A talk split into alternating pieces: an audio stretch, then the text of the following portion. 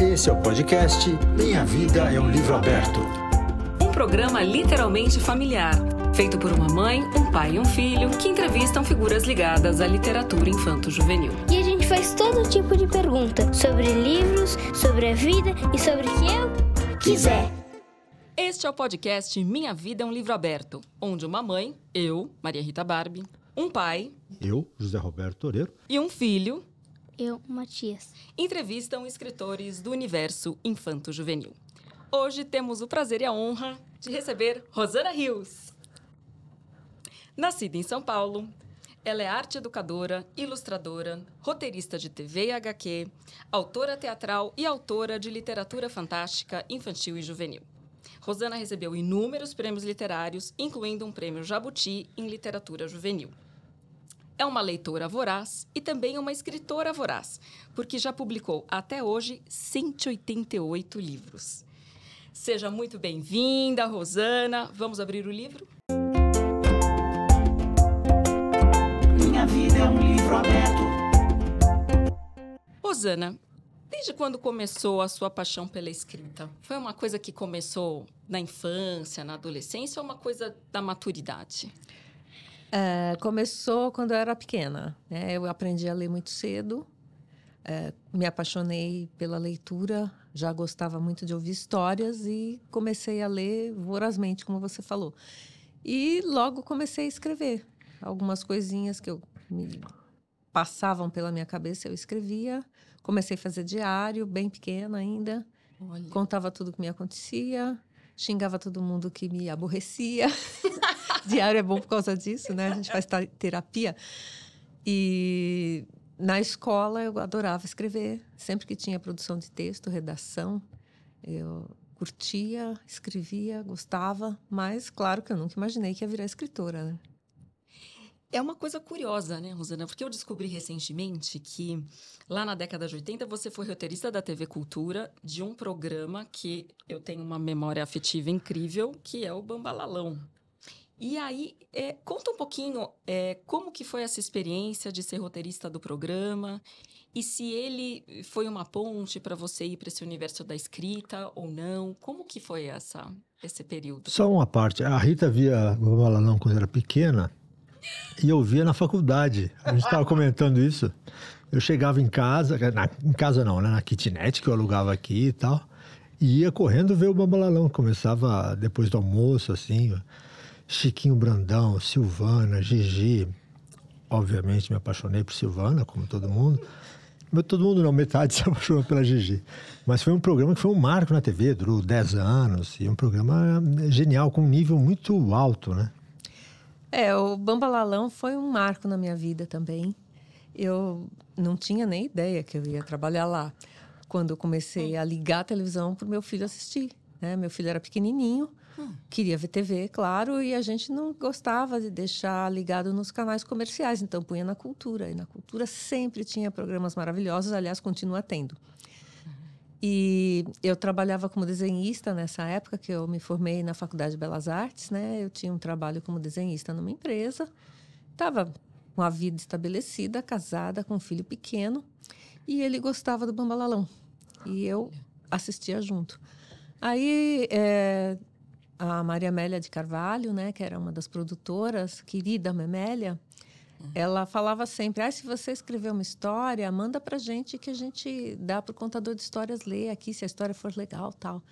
E eu, foi o que eu fiz. Escrevi uma história e mandei para lá, Caramba, Rosana! né? E aí um dia ela me telefonou, eu mandei todos os meus contatos, ela me telefonou, conversamos e me convidou para assistir a gravação do programa. E aí eu fui, eh, encontrei a Memélia e, e assisti a gravação do programa. Quando eu vi aquilo, quando eu vi os cenários, quando eu vi tudo que estava acontecendo, eu falei: é isso que eu quero fazer na minha vida. Que trabalhar com É, e aí eu entrei em contato né, com o pessoal do departamento de ensino, que, que era quem geria o programa, quem fazia, ah, digamos assim, um controle de qualidade de todo o conteúdo. Era muito bem pensado aquele programa. Parecia tudo improvisado, mas não era nada improvisado. E aí é, conversei, eu não tinha formação para para trabalhar na televisão, mas eles falaram: ah, manda uns textos, a gente vai analisar. E eu comecei a escrever, comecei a mandar. Chegou uma hora que eles acho que cansaram de tanto texto que eu mandava e me chamaram e falaram: olha, a gente vai te chamar para fazer dois teleteatros por semana e dois contos por semana, porque tinha o teleteatro com os atores, que era feito ao vivo nessa época, e o programa ia ao, ar ao vivo. E tinha um contador de histórias, que era o querido, saudoso João Acaiabe, que contava histórias na beira da fogueirinha. Maravilhoso contador de histórias. Foi a primeira pessoa que contou minhas histórias. E aí eu comecei a fazer. Todo mês eu fazia dois teleteatros e dois contos. E aí a coisa foi aumentando, aumentando, aumentando. Eu fiquei quatro anos trabalhando até que o programa terminou. E naquela época eu acho que eu era a última roteirista que sobrou. Porque, Porque os outros. é, eu escrevia muito. Então foram quatro anos de trabalho e nesses quatro anos eu escrevi é, 255 teleteatros, se não me engano, 150 contos, eh, dezenas e dezenas de esquetes para teatro de bonecos, porque tinha os bonecos que eram uma paixão minha, aqueles bonecos. E, sei lá, foi uma experiência incrível. Trabalhei com pessoas maravilhosas. E no meio do caminho eu tive um convite para usar algumas daquelas histórias e transformá-las em livro, né? De uma editora procurou a minha diretora na época. Aí eu fui na editora levando uma pasta contendo dezenas de contos. Eles escolheram alguns e aí nasceram os meus primeiros livros. Então foi do Bambalalão mesmo. Foi do Bambalalão. Alguém que assistia Bambalalão e que trabalhava numa editora falou: ah, tem muitos autores. Não fui a única, muitos autores do Bambalalão publicaram depois. Esse começo com um trabalho muito fixo, ritmado e com horário e tal, ajuda a explicar esses 188 livros, que é um número absurdo. Teria que começar com oito anos para. Ajuda sim, por causa da disciplina de trabalho. Quando você, você é roteirista, você sabe disso. Quando a gente faz televisão, a gente tem que ser muito rápido. Você tem que sentar e escrever. Não interessa se você está com dor de barriga, se você está triste, se você está contente, se você está com vontade de sair para tomar sorvete. Você tem que sentar e escrever, porque vê, daqui a pouco a produção vai vir pegar seus roteiros para fazer a gravação. Então, eu- pode ser isso que me, me acostumou a escrever muito. E como que você escreve? Qual que é a sua rotina? Bom, isso vai mudando muito, né? Mas normalmente eu, depois do café, escovo os dentes, sento no computador e escrevo, até a hora de fazer o almoço. Normalmente é isso. É que tem muitas variáveis, né? Mas é, e aí depois do almoço, põe a louça na lava-louça, volta e escreve até cansar. Então é, é bem e tem aqueles dias diferentes. Hoje, por exemplo, não estou escrevendo, estou gravando um podcast. Você trabalha sábado e domingo também? Sábados, domingos, feriados, eh, férias. Mas eh, o que, que acontece? Né? O trabalho não é só você sentar no computador e escrever. O trabalho é você bolar, é você ler. Eu leio muito. Eu pesquiso muito. Então, às vezes, eu estou ali sentada no sofá com uma pilha de 20, 30 livros e estou marcando com um monte de marcadores de página as coisas que me interessam, as coisas que vão realimentar o que eu estou fazendo. Ela lê mesmo. É, sempre que eu vou comentar um livro que eu só li a orelha ou a reportagem, né? Ah, eu li, é bom? Tereré, tereré. Ou, não, eu li. E leu pra Tá valer, né? Não É. leu É nas muito primeiras estranho. páginas. Né? O tempo da Rosana Rios. É Mas, Rosana, como se você ela tivesse tem- mais tempo que a gente. Você tem uma leitura dinâmica assim? Você acha que você tem ou não é? Não. Eu leio normalmente como qualquer pessoa. É que quando o livro é fascinante, você não consegue largar. Então, aí, qualquer brechinha que você tem, você vai. Eu dou aquela sentadinha, aquela esticadinha nas pernas para. Ai, só mais um capítulo, só mais um capítulo. Isso é desde que eu era criança. E a minha mãe, apaga essa luz, menina, amanhã você tem aula. Não, só mais um capítulo. Ou seja, né? Vai, Eu sou uma leitora vai, muito, eh, assim, doida mesmo. Tem épocas que eu leio menos, tem épocas que a cabeça está mais cansada, tem épocas que eu leio muito material de pesquisa e não tanto o que me interessa, que é a literatura, que é a fantasia, que é o fantástico. Né? Mas sempre dá para a gente colocar um, um, um livro gostoso de ler dentro daquele que você tem que ler por causa do trabalho, porque ele vai realimentar teu trabalho. você brincava de quê quando era criança? Que, que eu brincava? Olha, eu brincava de boneca, eu brincava de construir coisas com os cubinhos de madeira. E a coisa que eu mais gostava depois que eu fazia a lição era ir para o quintal construir uma cabaninha no quintal da casa que eu morava, me enfiar dentro da cabaninha com um livro e um pote de biscoito. Alguns dos meus livros, eu tenho os meus livros de quando eu era criança, e você pega, você vê umas manchinhas assim, eram era os pedacinhos de biscoito que caía que ficavam lá, estão lá até hoje. Biscoitos de décadas ali, que delícia. Quer dizer, não ficou o biscoito, mas ficou a manchinha. Minha mãe reclamava. Ela reclamava? Reclamava, você está sujando os livros com biscoito. Ah, pelo amor de Deus, né? Que delícia isso, né? Cabana com livro. É, incrível. Enganchando nisso, é, qual foi o primeiro livro que você lembra que leu? Primeiro livro que eu lembro que eu li? Bom, eu vou te dizer que era uma história que não estava num livro, né? Estava num almanaque, porque a gente não tinha muitos livros em casa naquela época. E a minha avó contava muitas histórias, eu adorava as histórias. Minha mãe também contava as histórias. Eram muitas histórias que vieram de Portugal, porque meu bisavô veio de Portugal e, e essas histórias foram passando para a família. Muitos contos de fada e tal. E tinha um almanaque lá na minha casa que tinha uma história que eu adorava e que a minha mãe tinha lido para mim. E assim que eu aprendi a ler, assim que eu aprendi a juntar as sílabas, eu li aquela história. Então é a primeira história que eu me lembro de ter lido. Foi a história do flautista de Hamelin. É uma história muito importante para mim até hoje.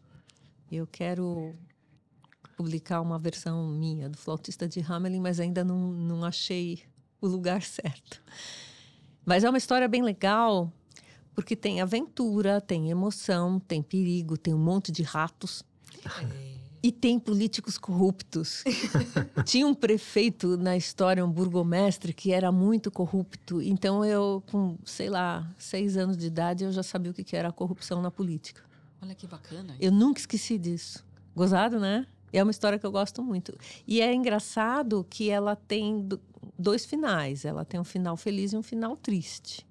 E mesmo assim eu gostava da história, apesar do final triste.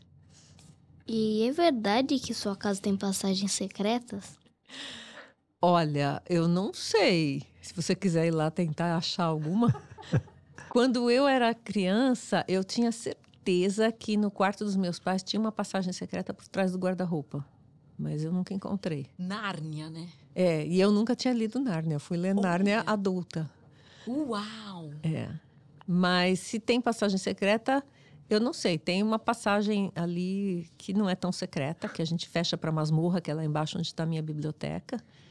E as pessoas que não conhecem acham que a casa é só aquilo lá, mas de repente você abre aquela passagem e desce, e lá embaixo tem uma biblioteca maravilhosa, que é a minha. Falando em casa, né, Rosana? A gente teve. Eu, Toreira, a gente teve o privilégio de conhecer sua casa. Eu acho que ela é uma das casas mais extraordinárias e fantásticas, assim, que a gente já viu e assim, parece que ela saiu de um conto de fadas, né? Porque a gente conheceu a masmorra. Conheceu a masmorra. E ela tem, não sei, uma, não sei, uma, uma escada que vai dar, né, na, na biblioteca. A gente puxa um alçapão, desce uma é. escada e aí chega na biblioteca da Rosana. E não é só isso, né? Passando... Tem uma sala, tem uma sala de música. É, primeiro você passa na sala que tem o trem elétrico. Isso a maquete do trem elétrico, depois tem minha biblioteca, depois tem a sala de música. E tem ainda a oficina do Celso, né? É a oficina tem um do meu marido. Tem um Ele... robô? Tinha um ah, robô. Tinha, gente... já foi para o cliente já. já robô. foi. Então, assim, é uma casa de, de, mistério, de magia, de conto de fada, literalmente, né? Então, Rosana, eu queria te perguntar, a, a casa, ela é, te ajuda a criar os mundos mágicos? Porque ela é um mundo mágico, né? Para quem entra lá, assim. Ah, não sei, porque quando eu comecei a escrever, eu não morava lá, né? Quando eu comecei uhum. a escrever, eu morava num apartamentinho bem pequenininho, perto de vocês até, nas Perdizes. E que não tinha espaço para nada, tá? Eu escrevia na máquina de escrever, não tinha computador naquela época. E enquanto uh, bem pertinho, a três passos, estava a cozinha com fogão funcionando, a mais dois passos estava o quarto das crianças com o bebê e tudo. Então eu não comecei a escrever nesta casa, mas ela é uma casa bem propícia para quem gosta de escrever. É.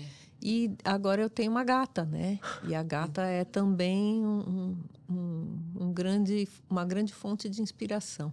Sensacional. Qual é o nome da gata? Yasmin. Yasmin. Mas a gente chama muito ela de Min ou de Madame Min, porque ela é mágica, né? Ela aparata e desaparata. Quando você vê a gata tá do teu lado, você não sabe como é que ela foi para lá. É uma casa mágica com uma gata mágica. É sensacional. E tem algum cômodo que você gosta mais de escrever? Ou você escreve. é, você tem um lugar ou você escreve em vários lugares? Não, tem um quarto que é o escritório, né? Onde fica o computador, onde ficam a maioria dos meus livros de pesquisa. E é lá que eu basicamente trabalho, tá? Mas eh, isso não impede que eu invente as coisas em todos os lugares. Tem caderninhos e pedaços de papel e lápis, caneta em todos os cômodos, porque de repente a ideia vem e eu preciso anotar, porque a ideia, você sabe, é igual passarinho. Se você não, não capturar na hora, ela voa.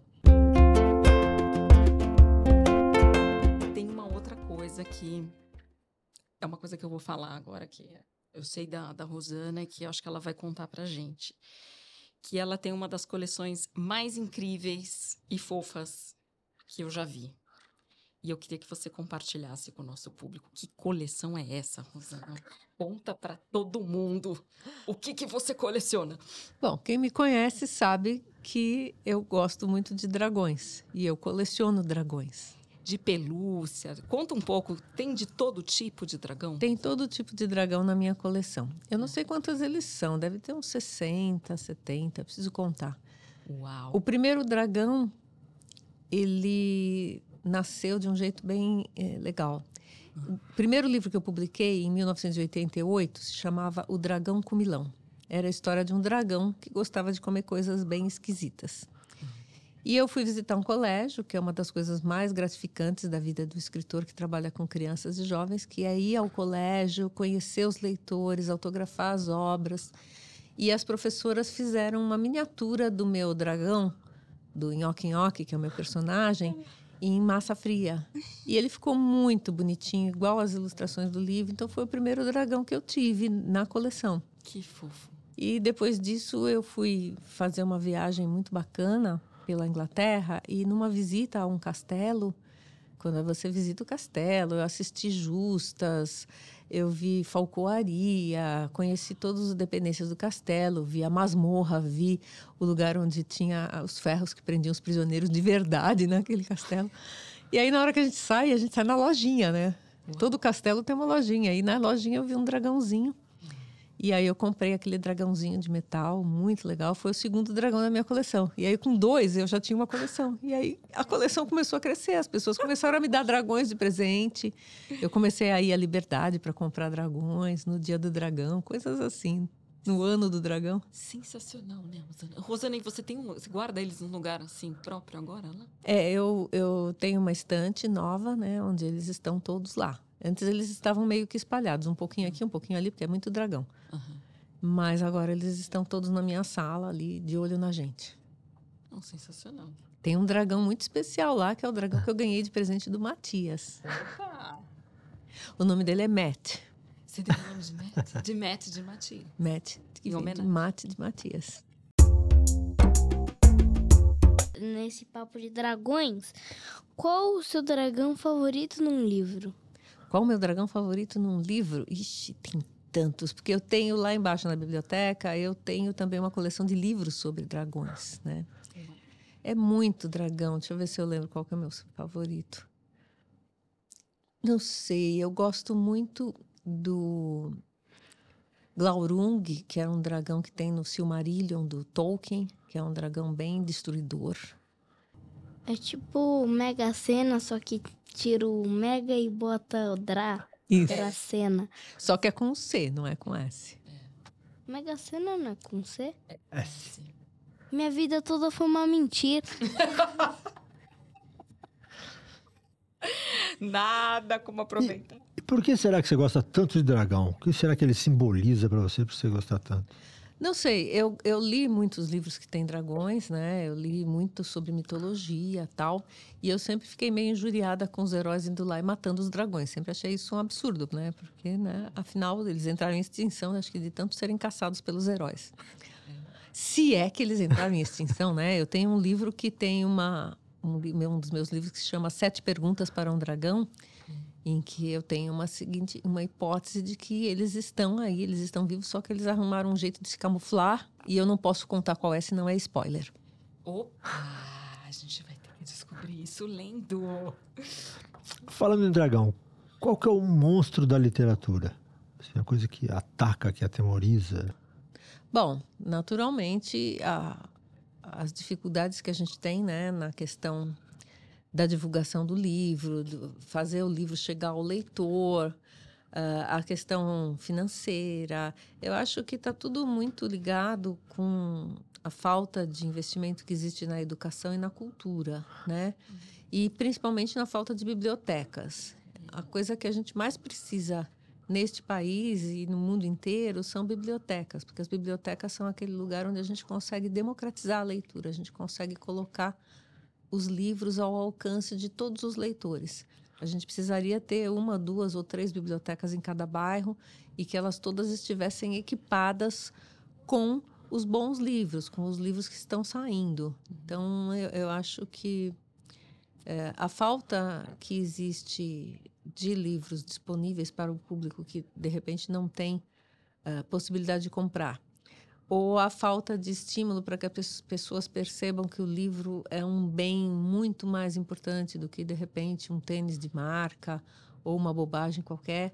Eh, a, cultura de sair, ir numa livraria e comprar livros, isso aí precisa ser aumentado. Então, são muitos os monstros que a gente tem que combater. E alguns estão enraizados de tal forma porque as pessoas falam: ah, não, o livro é muito caro. Não é. Ah, para que, que eu vou precisar de livro? Livro de literatura? Não, eu preciso só dos livros escolares, porque eu preciso passar na escola. Então, existem uma série de eh, ideias preconcebidas que estão atrapalhando a nossa vida como escritores e estão atrapalhando para que as pessoas se tornem mais leitoras.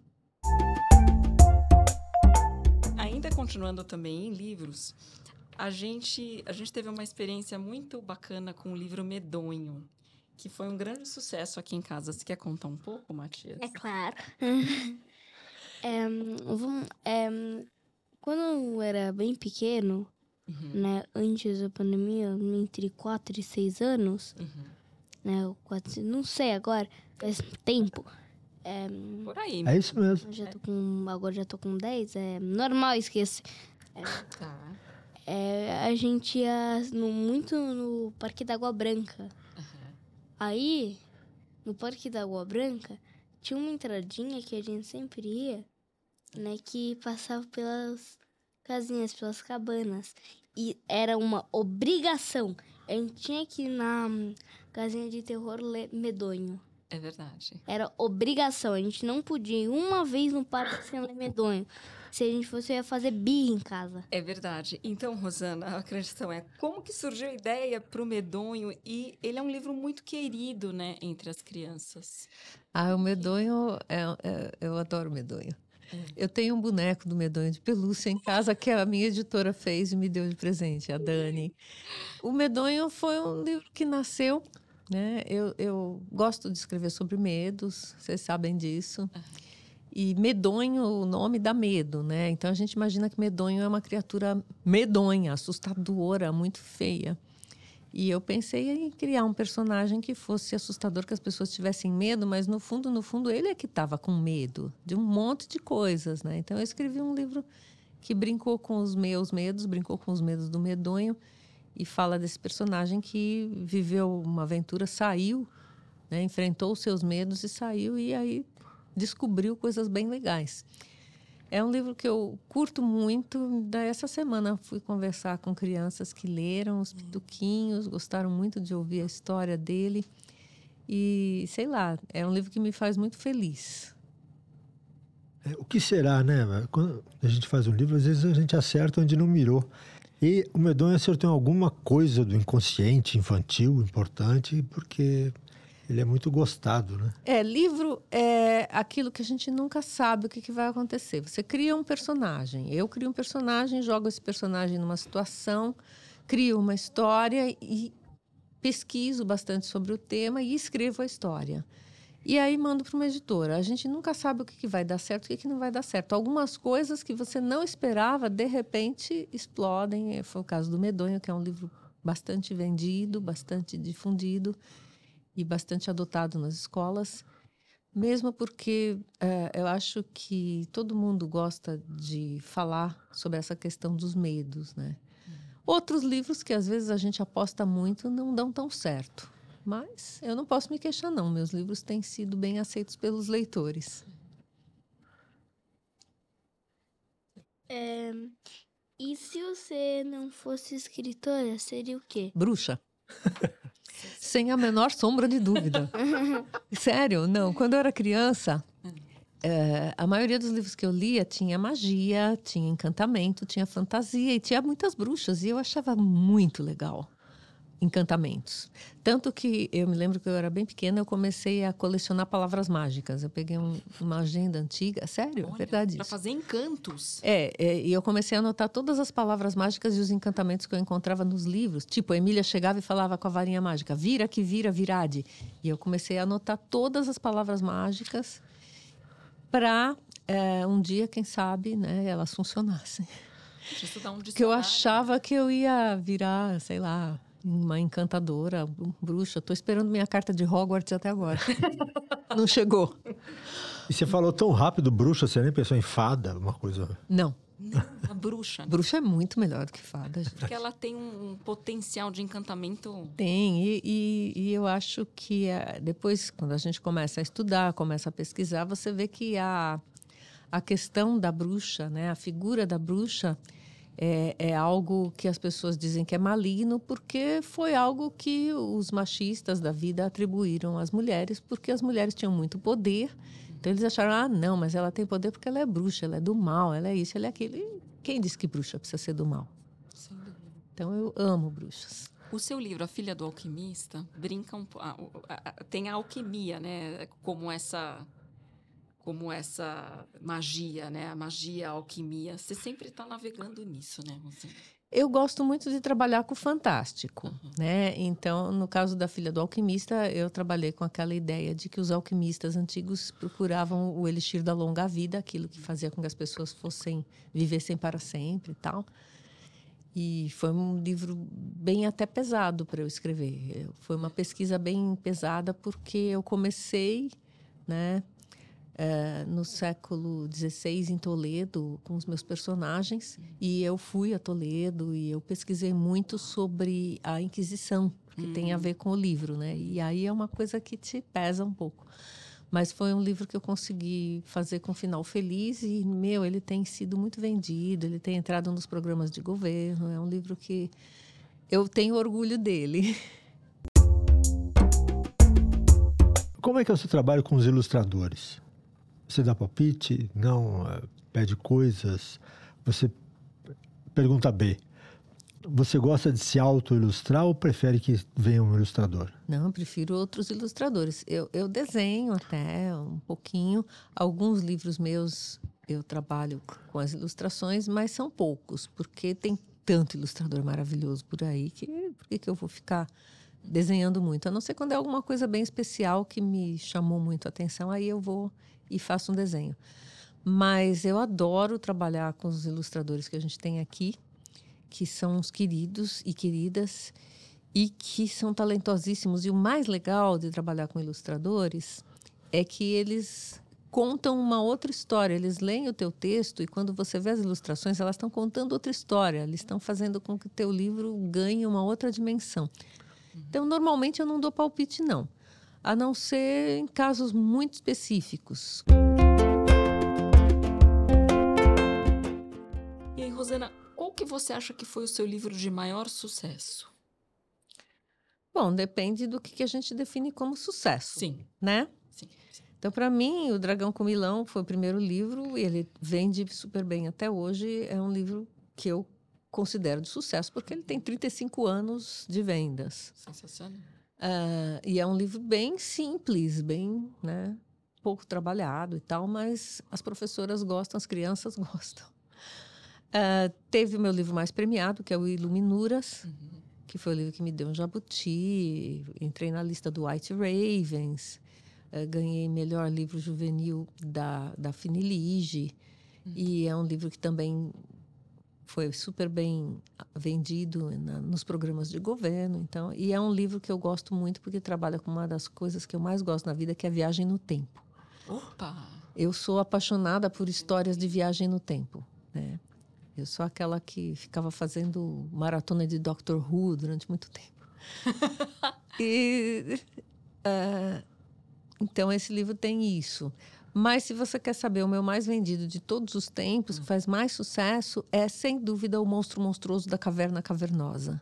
Olha. Esse livro, desde que ele saiu, ele é muito. ah, ele vende muito, ele é muito adotado. Eu tenho muitos pedidos de contadores de história e pessoal que quer fazer teatro com ele. Eu acho isso bem legal.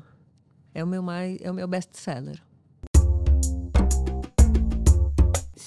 você não fosse você, seria quem? Você disse. Se eu não fosse eu, se você fo- tipo, pudesse ser outra pessoa, É, qualquer pessoa, tipo, de um filme, hum, De um livro. de um livro. Ah, eu queria ser uma acompanhante do, do, do, do doutor para viajar na, na Tardes. Tem uma série chamada Doctor Who, que é sobre uma cabine telefônica, que é, na verdade, uma espécie de nave que viaja pelo tempo e pelo espaço. E esse, o cara que, que dirige né, essa nave é o doutor. Ele é um ser de um outro planeta, tal. Ele tem dois corações. Eu adoro as histórias dele. E ele sempre tem alguém que acompanha ele nessas viagens. Então, eu, se eu não fosse eu, eu adoraria ir, visi- ir viajar na Tardes com o doutor. Você não pensou em ser o doutor? Não. Por quê? Ah, porque dá muito trabalho. Ele tem muito trabalho para salvar a humanidade toda vez que os alienígenas malvados atacam. Tem que ter muita, É. muito preparo, assim, né? De, É. de arsenal de coisas. É. Lutar contra os alienígenas. É, e eu tenho um coração só, não tenho dois. Então eu preferia ser a acompanhante do doutor. Ô, Rosana, é, você falou que você gosta, né, que você, que, é, que você seria uma bruxa, né? É, então, você fez mais de 180 livros. Você usa magia, o quê? Só Não. Bom, se depende do que, que você chama de magia. Eu uso minha imaginação, eu uso meu tempo, né? Eu sento e escrevo. E eu leio muito. Eu leio que nem uma doida. Então, eu acho que a leitura é que me transformou numa escritora compulsiva. Eu não consigo parar de escrever porque eu não consigo parar de ler. Então, eu não uso magia, não. A não ser que você chame imaginação de magia. Eu tenho imaginação demais, é um problema isso. Com uma solução, né, Rosa? Solução. Depende. É, ah, achei. É, não, eu vou. Ele tá na dúvida do que perguntar, olha, cuidado, eu começo a perguntar eu, hein? É difícil escrever um livro? É, dá trabalho. Porque não é simplesmente você sentar e escrever. Você tem que bolar, você tem que criar personagens, você tem que desenvolver personagens, você tem que deixar aquilo com cara de verdade, que é uma coisa que a gente chama de verossimilhança. Né? A gente precisa procurar que aquilo ah, seja verdadeiro para o leitor, mesmo que você esteja falando de alguma coisa completamente doida, fantas- fantasia, tal, a gente precisa dar uma aparência de realidade àquilo. Então tem, dá trabalho. Além do que, qualquer assunto que você vai utilizar na tua escrita, no teu livro, você precisa pesquisar sobre esse assunto. Você precisa, mesmo que o assunto você possa inventar da sua cabeça, você tem que pesquisar outras obras que tenham alguma semelhança, que tenham alguma parecência com aquilo que você vai escrever, para ver se você também não está copiando nada de ninguém, se você está sendo original, né? Então, depende muito de pesquisa a escrita da gente. E quando a gente faz trabalho de reconto, que eu faço muito, que é pesquisar mitos e histórias do folclore, aí a pesquisa fica monstruosa, porque para cada mito que eu conto, que eu reconto, eu tenho que procurar várias fontes. Uma fonte só não serve. Que os, essas histórias muito, muito antigas da humanidade, elas vêm em diferentes versões e cada um contou de um jeito. Então você tem que ler os vários jeitos que essa história foi escrita para você achar o seu jeito de contar aquela história. Certo. E qual o livro que você levou mais tempo para escrever? Foi o Iluminuras. Esse livro foi o meu livro mais demorado. Foram dois anos de pesquisa e dois anos de escrita, porque ah, é uma pesquisa sem fim. Eu visitei muitos museus para ver iluminuras. Iluminuras são pinturas antigas da Idade Média que faziam para ilustrar os livros, né? Os monges faziam com cores muito vivas e tal. Então eu fui ver iluminuras ao vivo em vários museus do mundo e eu pesquisei muito sobre isso e sobre os outros assuntos que tem no livro, inclusive viagem no tempo, né? Eu fui ter que ler livro de física para entender um pouquinho se a viagem no tempo é possível. E a resposta é: em teoria, os físicos dizem que a viagem no tempo é possível. Só não é possível na prática, pelo menos por enquanto, né? Daqui uns anos, quem sabe. E quantas vezes você escreve cada livro, mais ou menos? Tem um. Escrever, reescrever, corrigir, arrumar? Sim, Muitas, muitas. Mais de 20, pelo menos. Mais de 20 vezes, pelo menos, você mexe no texto, você muda, você troca. Às vezes você deixa quieto e começa tudo de novo e aproveita só uns pedacinhos daquilo que você já escreveu. Agora faz isso em 188 É a livros. conta que eu tô fazendo aqui, ó. Isso. Não, Eu ó. falei 20 vezes 188. Gente, 2.760. 2.760 livros. É mentira, ela tem uma máquina do tempo em casa. A única explicação é ela ter uma cabine telefônica do Dr. Who. Ela volta no tempo, escreve, escreve, escreve, volta e o livro está pronto, porque É isso. Eu fiz essa. Eu falei, 2.760. como é que ela consegue? É como se ela já tivesse escrito, então, 2760. Agora você divide isso. Quantos anos escrevendo? 35. Vai. Você divide isso por 30. Vamos devagar, que agora a divisão é mais complexa. o quê? É, Pera, que número? Faz a conta aí. Pera que eu sei, eu sei fazer bem rápido. Faz. Qual é a conta? Ó, não, vai. Vai, faz. Oito, oito, arredondando. 80. 80 o quê? Livros por ano. Não, Não. oito, oito, Oito livros oito. por ano. Oito livros. Oito livros por ano. É por aí. É como se você... Não, é 80, tá certo. Teve anos. É 80, né? 80 livros por ano. Não. Só que aí ela faz oito. 80 reescritas. 80 reescritas. sim. Olha, eu vou ser sincera. Não, agora não vai. A matemática nunca foi o meu forte, tá? Eu sempre escrevo. Mas, Rosana, é isso, né? É uma, é uma capacidade enorme, né? De comunicar rápido, com qualidade, fazendo tudo que se faz, reescrevendo e tudo mais. Concentração. Pra mim, o difícil é faz rápido. Mas perder a concentração é muito fácil. Entra alguém, conversa. Entra uma criança que quer mostrar o que conseguiu no jogo, conversa. Tem um problema. Entra alguém para limpar e, né? Entra o marido e pergunta onde é que tá aquela camiseta verde que ele não tá encontrando. Então, Enfim, é, É isso, né? é, é Vida muito fácil perder. E voltar depois aí demora. Mas você consegue. eh, Tem algum segredo do Zen budista. Não sei. Porque É uma magia. Não, eu sempre brincando. trabalho. Eu digo Sensacional. que sempre as crianças e os adolescentes me perguntam de onde vem a inspiração. E eu digo, não tem inspiração, não existe inspiração, existe transpiração. transpiração. É trabalhar muito, a gente trabalha muito. Agora, no decorrer desses 35 anos de carreira, que eu vou festejar agora em novembro, eu teve épocas em que eu escrevi séries de livros, entendeu? Então, é, era a pesquisa servia para todos, então você e tinha prazo também, então você acabava mais rápido. Teve livros ma- mais eh, demorados e, mais, e teve muitos livros que eu tive parceiros também. Eu trabalho bastante com parceria. Ai, como é que é o seu trabalho com parceria, Rosana? Vocês dividem as coisas ou vocês é, um pega, faz uma versão, o outro trabalha na versão depois? E tem, tem uma. Eu tenho várias parceiras, né, como a Eliana Martins, a Helena Gomes, a Regina Drummond, vários outros, não vou conseguir citar todos. Mas, em geral, a gente eh, se encontra para bolar um- a história né? A gente tem uma ideia básica de começo, meio e fim, a gente tem uma ideia básica de personagens e aí a gente vai desenvolvendo a, a sinopse, a escaleta e depois divide. Cada um faz um pedaço e depois junta e depois a gente, depois que juntou, a gente dá aquela mexida geral para o livro ficar com a cara de todos os parceiros, porque, né? Uhum. Precisa. É. Eu, eu gosto muito de trabalhar em parceria porque quando você tem uma dúvida e você está fazendo um livro sozinho, você não. Para tirar aquela dúvida é complicado. Agora, quando você está em dois ou em três, tem mais cabeças pensando. É muito gostoso, eu gosto. Mas é uma coisa que não acontece, né? É muito raro escritores que escrevem em dupla, em trio.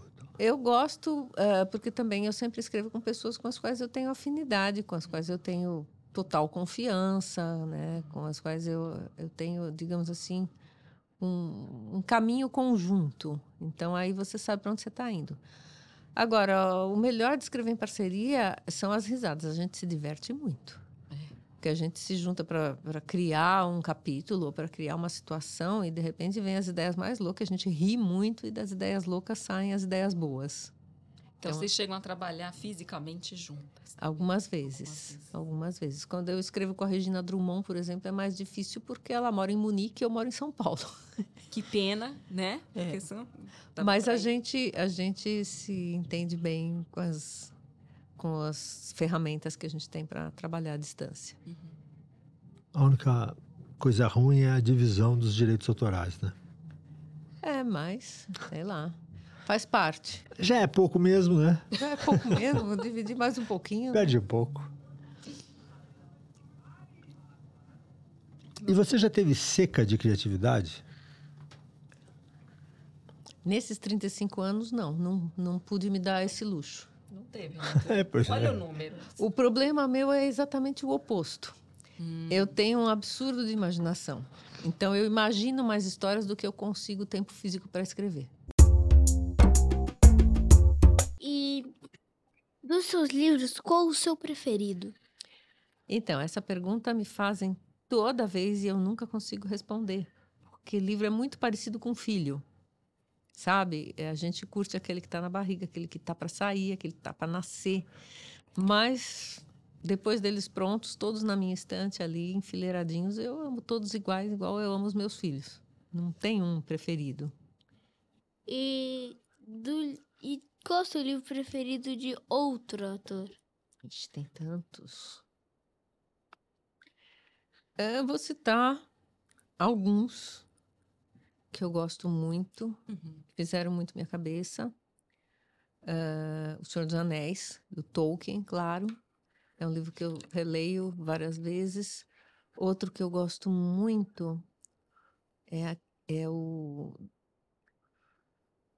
Em Lugar, Lugar Nenhum, do Neil Gaiman, eu gosto muito. Neverwhere é um dos meus livros preferidos.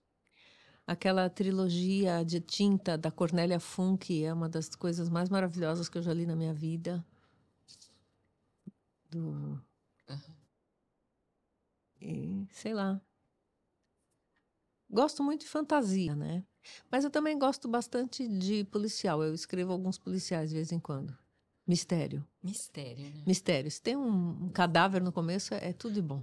Mistério. E aí chega em quem que aprontou essa, É. né? Eu gosto muito de escrever, principalmente para jovens, adolescentes, tal. Eu gosto muito de escrever histórias de mistério. E hoje, Rosana, você acha que você está escrevendo mais para o jovem, mais perto do adolescente, ou mais no infantil, ou você transita por todo mundo sempre? Bom, eu meio que comecei a escrever quando meus filhos eram pequenos, então eu fui crescendo com eles, né? Das histórias dos pequenininhos, eu fui esquece- escrevendo para os mais velhos, até que eu virei vó. Ah, era Aí quando eu virei vó, eu voltei para os pequenininhos, mas agora eu tô nos dois lados. Nos últimos anos eu tenho tido muitas encomendas para recontos de contos populares, lendas e mitos, né? Que é uma coisa que eu gosto muito de pesquisar. Então é uma- algo que eu tenho feito muito nos últimos anos. E, Rosana, para os seus netos, você lê para eles coisas que você está fazendo para testar o termômetro? Lê. sim, eles Ah. sempre foram cobaias. Ah, isso é ótimo. Tem um livro meu Hum. que ganhou o ano passado o, o Prêmio Biblioteca Nacional, foi muito legal, que é o Na Minha Casa Tem um Lestronfo. O Lestronfo foi uma história que eu bolei uma noite que meus netos estavam dormindo lá em casa e eu inventei uma história de um, um ser misterioso chamado Lestronfo para contar para eles. E aquilo foi indo, foi indo, foi indo e Amaram. virou um livro. E eles amaram. É, foi engraçado porque eu escrevi a história, né? Escrevi, imprimi, li para eles, contei assim. E quando foi na semana seguinte que eles chegaram, o pequenininho queria saber se o livro já estava pronto. Tinha certeza que ia virar livro, porque ele É. gostou muito, né? E virou um livro e tá indo super bem. Les- Meu Lestronfo. E aqui, pra gente terminar, Rosana, o que que te faz feliz? O que, que me faz feliz? Ah, tá viva. Eu amo viver. Aham. Amo estar viva. Amo estar junto com a minha família. Amo chocolate. Ó, leitores. Chocolate me faz feliz. amo livros, ler e escrever. É, agora é uma fase bem boa. Eu tive fases na vida em que a gente estava mais é, em dificuldades financeiras, tal. Eu não tinha dinheiro para comprar livro e aí o que me valia eram as bibliotecas. Agora eu posso me dar lixo- li- ao luxo de ver um livro que eu quero e ir lá e comprar, né? Então é uma felicidade muito grande e depois chegar em casa, abrir, manusear Esperar. e ler. Eu, ler é uma das coisas que me faz mais feliz na vida. Muito bem, fechando o livro, então. Muito obrigada, Rosana, pela sua participação aqui no nosso podcast familiar. Obrigada pela sua disponibilidade de responder as nossas perguntas. Foi uma grande honra e uma grande felicidade ter você aqui. Nada medonho. Eu adorei estar aqui sendo entrevistada pela família. Muito legal a gente poder conversar sobre assuntos que eu adoro, como livros, literatura, histórias, personagens. Isso é tudo de bom. Obrigada pelo convite e que esse podcast faça muito sucesso. Aê! Minha Vida é um Livro Aberto é uma série da Biblion, sob gestão da SP Leituras para a Secretaria da Cultura, Economia e Indústria Criativas do Estado de São Paulo. Apresentação, produção e roteiro: José Roberto Toreiro, Maria Rita Barbi e Matias Toreiro. Edição: Alexandre Lima. Trilha sonora: Fernando Salem. Gravação: SP Leituras. Minha vida é um livro aberto.